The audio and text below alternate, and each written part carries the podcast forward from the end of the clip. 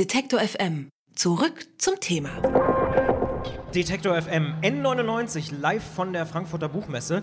Und für alle, die an den Internetempfangsgeräten gerade sich befinden äh, und natürlich glasklaren, sauberen Empfang haben, die können nicht sehen, dass es jetzt so langsam wieder voller wird vor unserer Bühne und es hat einen Grund. Genau. Alexa Henning von Lange ist hier. Hallo, grüß dich. Hallo. Wir reden über dein neues Buch, Kampfsterne heißt es. Und es sieht, ich habe das eben schon gesagt, da saßt du noch gar nicht mit uns auf der Bühne. Es sieht wahnsinnig gut aus. Also dieses Buch. Ja, danke. Ganz ähnlich wie deine Hose.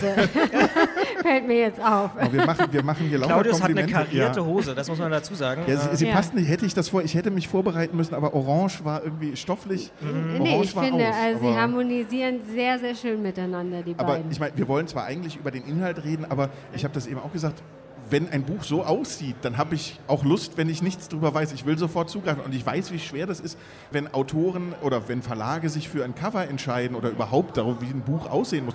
Durftest du mitreden? Also hast du dich aus durchgesetzt oder haben die einfach auch einen guten Wurf gemacht bei Dumont? Also tatsächlich habe ich äh, in diesem Fall das Cover zugeschickt bekommen äh, und wurde gefragt, ob mir das gefällt. Und aus mannigfaltiger Erfahrung war ich schon äh, drauf und dran zu sagen, das ist furchtbar. Aber äh, als ich, als ich äh, zwei Sekunden in mich gegangen bin, war ich derart fasziniert und erfüllt von äh, dieser Großartigkeit, dass ich äh, dann äh, also äh, gesagt habe, ich finde es sehr, sehr schön und ich finde es wirklich immer schöner, weil es auch äh, die Struktur des Covers, ich weiß ja gar nicht, wie man diese Formen nennt, es, es sind eigentlich stehende und liegende Rechtecke, Dreiecke im Rauten. Grau, Schwarz. Es ist so ein, Äh, wie so ein, wie ja, so ein Augentäuscher-Ding. Ne? So, Ja, äh, ein bisschen, ein bisschen Escher-mäßig. Mhm. Und diese Struktur, die passt ja dann doch sehr gut zur Struktur, Erzählstruktur des, des. Romans. Oh, das ja. ist eine sehr gute Überleitung. Wir Ja, haben noch gar danke. nicht gesagt, ne, Alexa Hennig von Lange, das Buch heißt Kampfsterne, über das Ja. wir reden. Ja. Und es geht jetzt nicht über Battlestar Galactica, das wäre auch irgendwie ein 80er-Jahre-Thema, Ja, ja. sondern es geht Todesstern. um... Genau.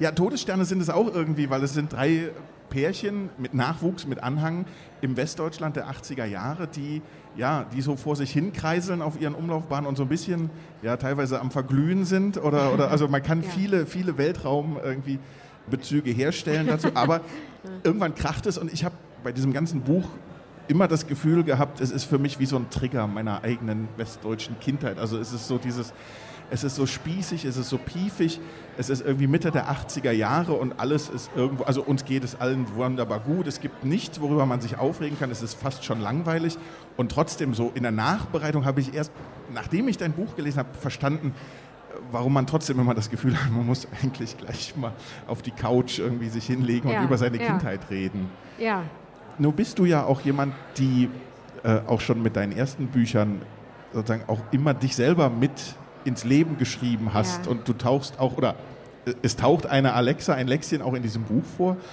Ist das auf ein Stück weit intimer als die anderen Bücher, die du geschrieben hast? Sehr gute, wirklich eine herausragende Frage.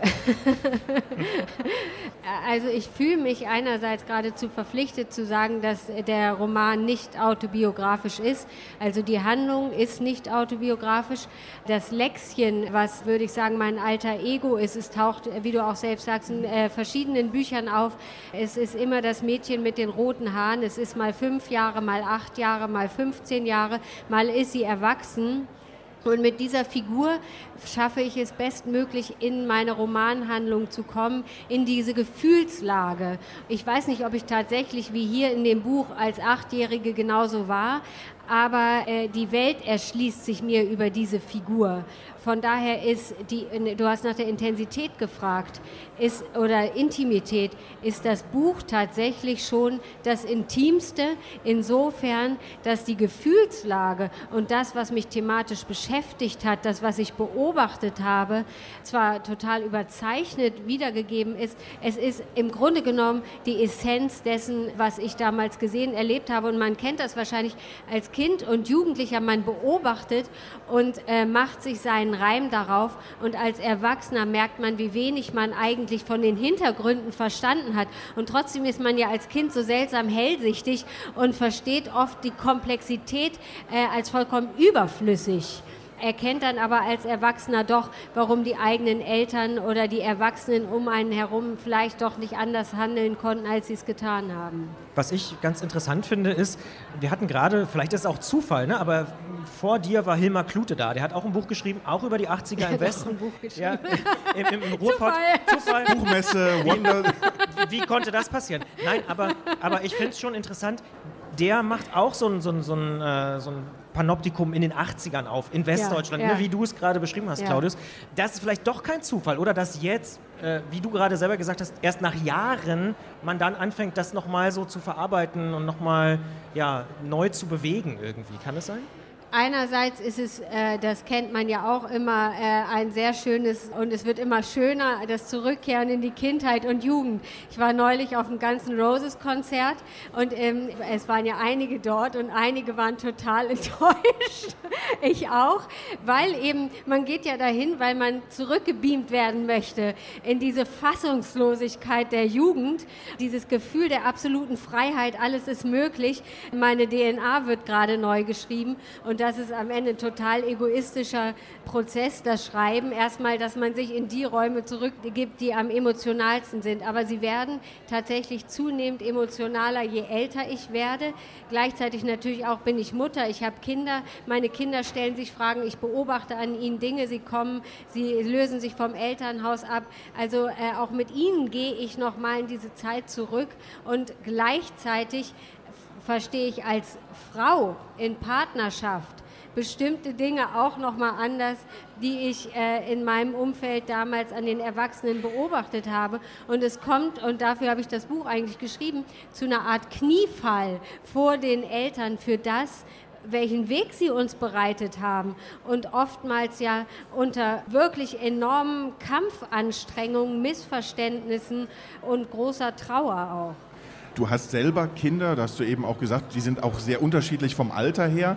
Ich habe auch welche, die sind noch ein bisschen kleiner, alle durch die Bank. Und es gibt einen Satz, ich lese sonst nicht gerne von Klappentexten ab, aber das war ein, ein, ein Satz von einem Klappentext, den habe ich zuerst auf deiner Website gelesen und ich hatte direkt, das war wie so ein Tiefschlag in den Magen. Da steht nämlich, gibt es überhaupt einen Ort, an dem man größer scheitern kann als in den Erinnerungen seiner Kinder?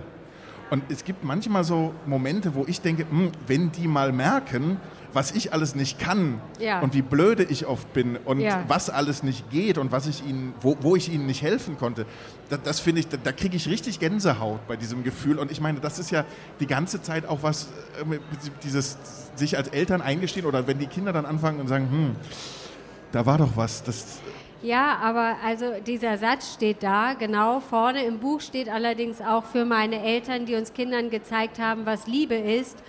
Im Laufe des Älterwerdens kommt man ja auch immer mehr in die Vergebung. Und was ich sage, man erkennt immer mehr und gerade durch das Schreiben der Bücher habe ich immer mehr verstehen können, was ist eigentlich passiert, was sind die Schwierigkeiten auch zwischen Mann und Frau, was sind die Schwierigkeiten für Eltern. Meine große Tochter, die 19 Jahre alt ist, natürlich hatte ich immer Angst davor, oh Gott, womit habe ich ihr Trauma äh, da beigebracht? Und sie hat einfach gesagt, Mama, das Schlimmste für mich im Leben war in meiner Kindheit, als du mir das Biene-Maja-Eis verboten hast. Und dann dachte ich, muss doch nicht so eine Angst haben.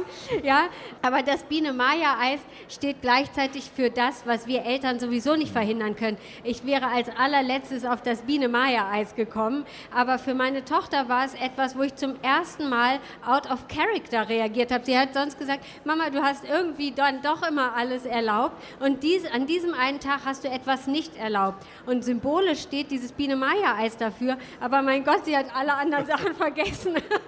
Na, wir haben uns neulich zu Hause gefragt, wirklich, da war unser Auto kaputt, der Motor, und wir haben uns gefragt, wie denn das bezahlen? War ein bisschen größere Reparatur.